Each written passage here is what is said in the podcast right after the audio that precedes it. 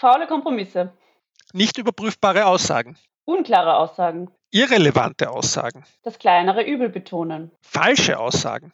Nicht anerkannte oder falsche Labels verwenden.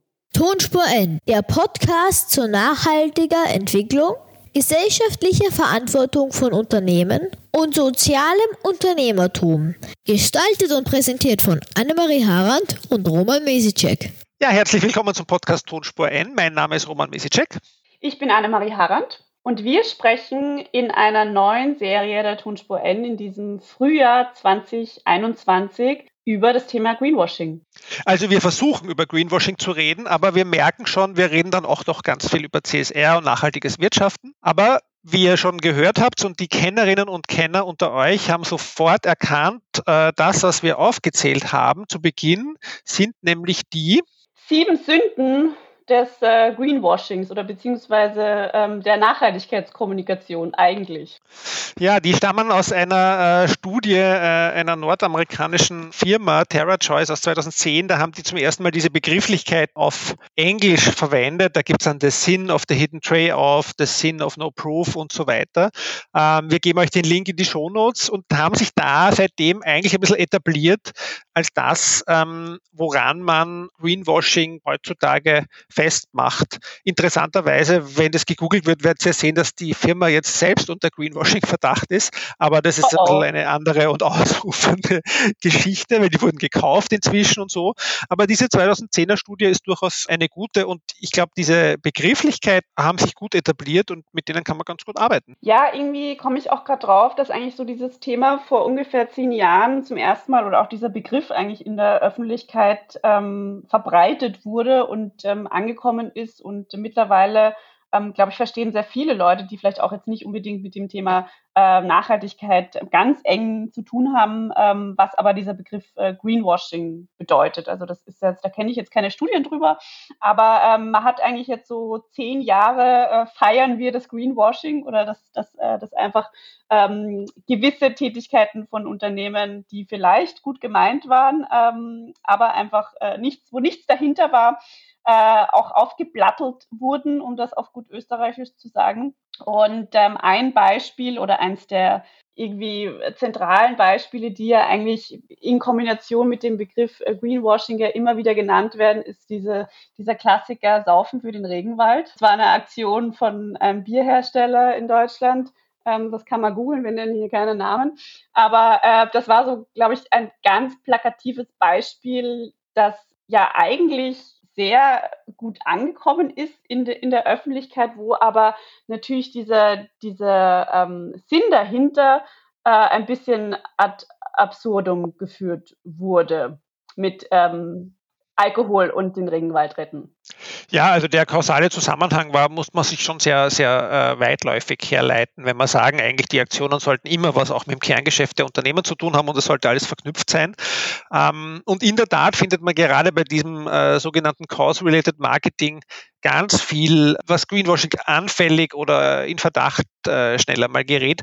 Ähm, das führt auch äh, zu meiner Aussage, die werde ich in den Folgen auch noch immer wieder mal wiederholen und abtesten mit den äh, mit unseren Gästen, nämlich dass ich glaube, dass vielfach Greenwashing gar nicht so bewusst gemacht wird, sondern ein bisschen auch manchmal äh, Tollpatschigkeit oder auch Dummheit, wenn man es ein bisschen schärfer sagt, ist, weil man sich einfach nicht das große ganze Bild anschaut und überlegt, wie das alles zusammenhängt. Ja. Eine Kollegin äh, möchte ich jetzt schon ehrenhalber hier erwähnen, die da sicher widersprechen würde, äh, wäre die Gabi Faber-Wiener. Die findet sie auch schon in einigen der Podcasts zu Gast. Die war mit auch eine derer, äh, die äh, mal vorgeschlagen hat, ähm, das Thema Greenwashing im Podcast aufzugreifen, weil sie der Meinung ist, es äh, gibt wieder einen gewissen Trend nach oben, was Greenwashing angeht. Und das hat auch vielleicht damit zu tun, dass es jetzt auch vielfach eine Unterkategorisierung gibt. Also wir waren sehr erstaunt, wie viele Farben es schon gibt beim Greenwashing. Genau, also es wird nicht mehr nur alles grün gefärbt, ähm, es wird weiß gefärbt, es wird blau gefärbt, es wird pink gefärbt, es wird bunt wie die SDGs gefärbt. Also ähm, da ist einiges an, an Farben des Regenbogens unterwegs und wir besprechen auch von diesen Farben einige, also nur als, als Beispiel eben das, äh, das Pinkwashing dass vielleicht ähm, noch zweitbekannte Teste ähm, in der Nachhaltigkeitskommunikation, wo es eben darum geht, ähm, eben Frauenförderungsmaßnahmen in den Vordergrund zu stellen, die aber eigentlich nicht äh, das Grundproblem angehen äh, von Gleichberechtigung äh, in Unternehmen. Oder auch das Thema Blue Washing, das war mir auch noch bekannt, eben wo es darum geht, eben, äh, also das Blau ist auf, auf das Blau der Vereinten Nationen bezogen, äh, wo es darum geht, eben zum Beispiel den Global Compact hier mit äh, ins Boot zu holen in der Kommunikation und ähm, ja, alles daran abzuarbeiten, äh, was vielleicht gewisse Formalitäten des Global Compacts angeht, aber auch hier im Hintergrund vielleicht nicht das passiert, was passieren soll. Ja, also ein breites Themenfeld haben wir uns vorgenommen. Genau, und wir haben ganz spannende Gäste. Und ähm, da, da, sind wir auch wirklich äh, sehr, sehr stolz drauf. Und auch eine große Neuerung. Genau.